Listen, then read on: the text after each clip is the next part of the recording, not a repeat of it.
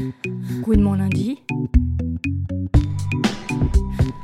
Votre phare dans la nuit.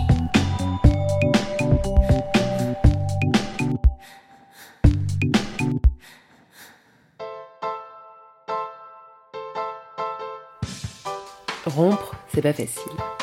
Mais à mon lundi, on vous l'assure, on finit toujours par s'en sortir.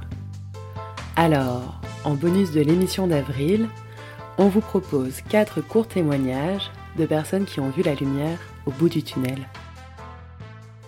Épisode 3 Yasmine. Avec ma dernière ex, on avait fait euh, notre premier voyage euh, romantique, euh, quatre jours à Porto. Enfin, vraiment, on était euh, super amoureuses. Trop les vacances de rêve, la ville de Porto trop belle et tout. Et à ce moment-là, j'avais hésité à me faire un tatouage parce qu'on avait un peu un symbole d'un truc entre nous et j'avais hésité à me faire ça comme tatouage. Je suis pas du tout une meuf tatouage, donc c'était un peu genre un, statement de, dire ça. Et, euh, et en fait, à un moment, on se promenait et tout, et je lui dis, bah, en fait, je pense que je vais pas le faire parce que le jour où on se séparera, eh ben, ça me fera trop de mal de voir ce tatouage et je pourrai pas l'enlever. Et elle a commencé à pleurer parce que elle, elle était vraiment dans ce truc hyper romantique de, euh, bah non, mais là, on vient de commencer une relation, je suis vraiment à fond amoureuse de toi et tout, et je ne peux pas envisager le moment de rupture en fait. Et le fait que toi, tu l'imagines, euh, bah, ça me désespère en fait. Je suis quelqu'un de très romantique quand je suis in love. Et ouais, pour moi, ça s'oppose pas du tout. Enfin, je sais qu'il y aura une fin à ça, mais pour le moment, on est super bien et, euh, et je vis à fond. Enfin, j'ai pas l'impression que ça enlève du bonheur sur le moment, tu vois. Juste, euh, peut-être un truc un peu cartésien, quoi, tu vois. Même si, ouais, si tu peux être romantique et cartésien en même temps, je pense. euh. Donc non, je, je vois la fin, mais je, je profite pleinement de l'amour qu'on a sur le moment quand même. Oui, donc effectivement, le fait que j'envisage la rupture dès le début, je pense aussi que ça me permet de, euh, de mieux vivre les ruptures aussi, dans le sens où quand ça se termine, bah, je savais que ça allait se terminer.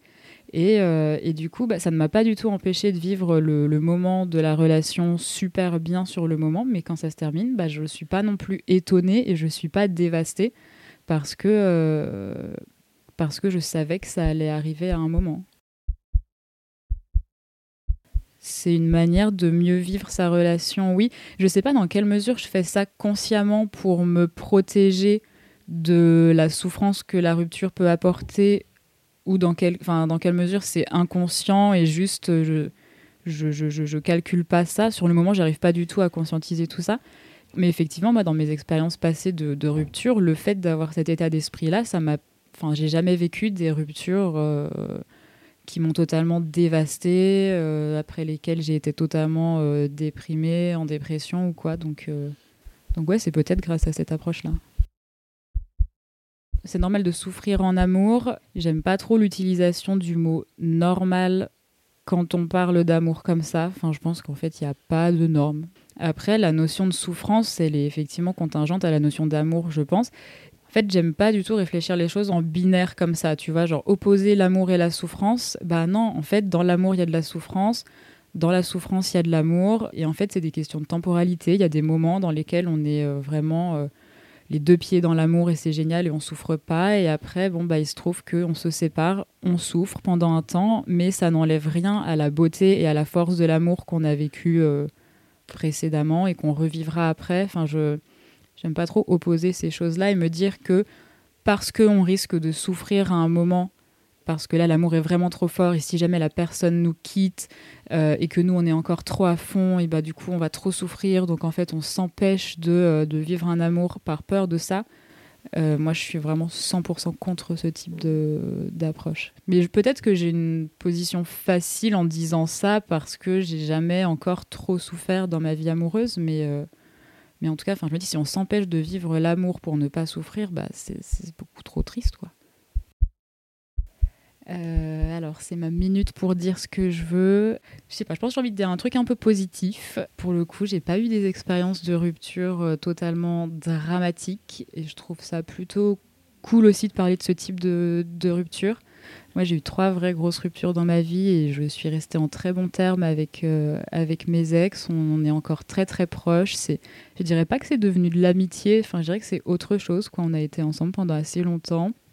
Il y a eu des moments où on s'est pas parlé parce qu'on a tout, enfin, on a toutes les deux, mais successivement, eu le besoin de processer euh, la rupture et des moments où je les ai saoulées, elles m'ont saoulée, etc. Mais on a toujours réussi à, s'en sortir après. Et moi, je voudrais juste dire que, euh, bah, en fait, mes ex, les, les filles dont j'ai été amoureuse, c'est des filles qui m'ont apporté énormément de choses à des périodes de ma vie. Et, et juste pour ça, en fait, je n'ai pas envie qu'elles sortent de ma vie.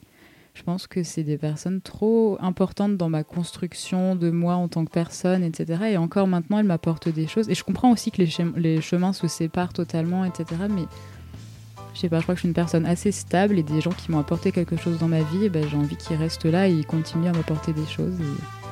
Et, voilà, je, plaide pour des ruptures heureuses.